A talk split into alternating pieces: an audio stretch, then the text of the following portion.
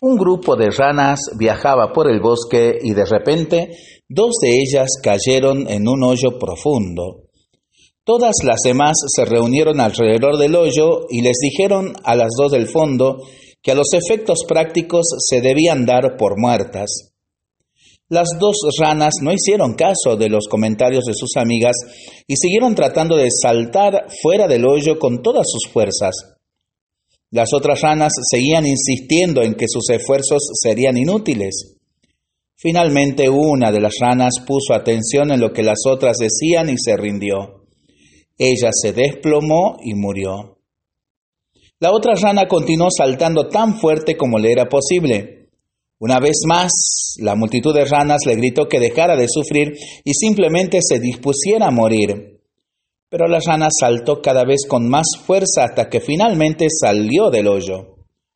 Cuando salió, las otras ranas le preguntaron, ¿No escuchaste lo que te decíamos? La rana les explicó que era sorda. Ella pensó que las demás la estaban animando a esforzarse más y más para salir del hoyo. Moraleja, nuestro oído tiene tanto poder como la lengua. Escuchemos y usemos palabras que construyan en vez de destruir. Para pensarlo y para rezarlo en familia y entre amigos, ¿no?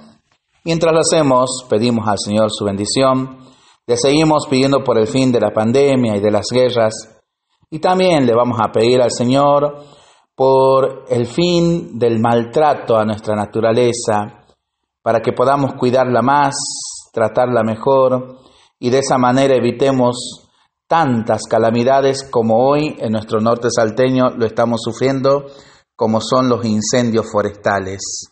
Mientras tanto nosotros nos comprometemos ante Él a cuidarnos y a ser responsables, por supuesto, eh, mutuamente y por supuesto a ser responsables en el cuidado de nuestra Madre Tierra. Que el Señor nos bendiga en el nombre del Padre, del Hijo y del Espíritu Santo. Amén.